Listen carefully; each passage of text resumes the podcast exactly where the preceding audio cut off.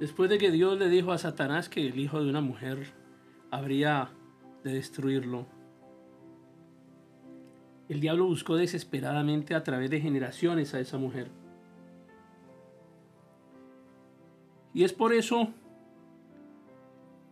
que todas las esposas de los profetas eran estériles. Satanás temía que a través de ellas viniera aquella simiente. Fue una pesadilla que duró miles de años.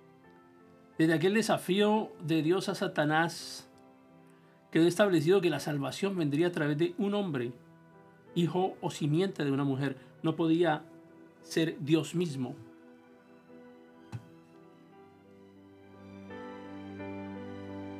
Y ahora concebirás en tu vientre y darás a luz un hijo y llamarás su nombre Jesús.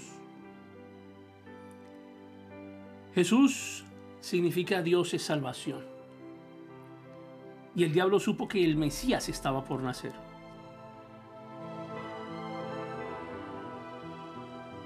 Entonces María dijo al ángel, ¿cómo será esto? Pues no conozco varón. Respondiendo el ángel le dijo, el Espíritu Santo vendrá sobre ti y el poder del Altísimo te cubrirá con su sombra, por lo cual también el santo ser que nacerá será llamado Hijo de Dios.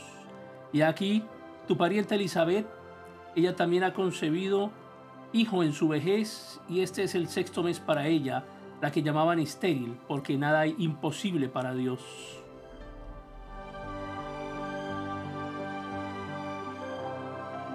Entonces María dijo, y aquí la sierva del Señor, hágase conmigo conforme a tu palabra. Y el ángel se fue de su presencia. La pregunta de María fue igual a la de Zacarías, pero luego se rindió.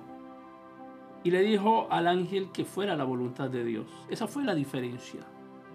Su pregunta era válida.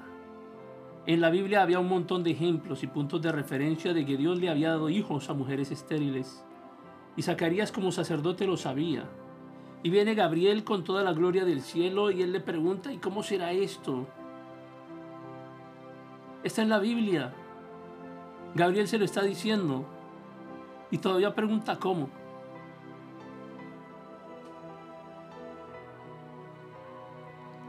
Y todavía nos preguntamos, ¿y cómo será esto?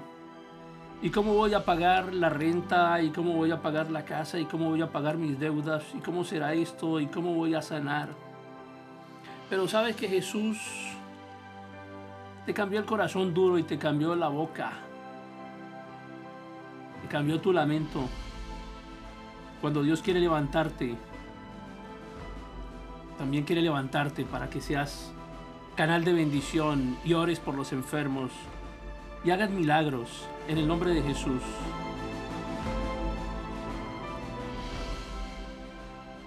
Y cuando miramos en retrospectiva y vemos lo que hemos alcanzado en nuestra vida, encontramos que el Señor nos ha acompañado también, a pesar de las dificultades.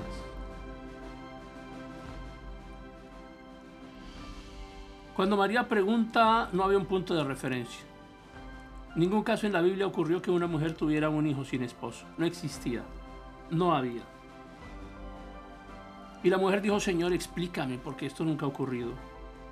Ayúdame porque no sé, pero yo creo en tu palabra. Yo no sé cómo va a ocurrir nuestro milagro, tu milagro, pero va a ocurrir. Es probable que no haya un punto de referencia, pero yo creo en tu palabra. Gracias Señor Jesús por nacer en medio de nosotros por esta Navidad. Gracias Señor Jesús.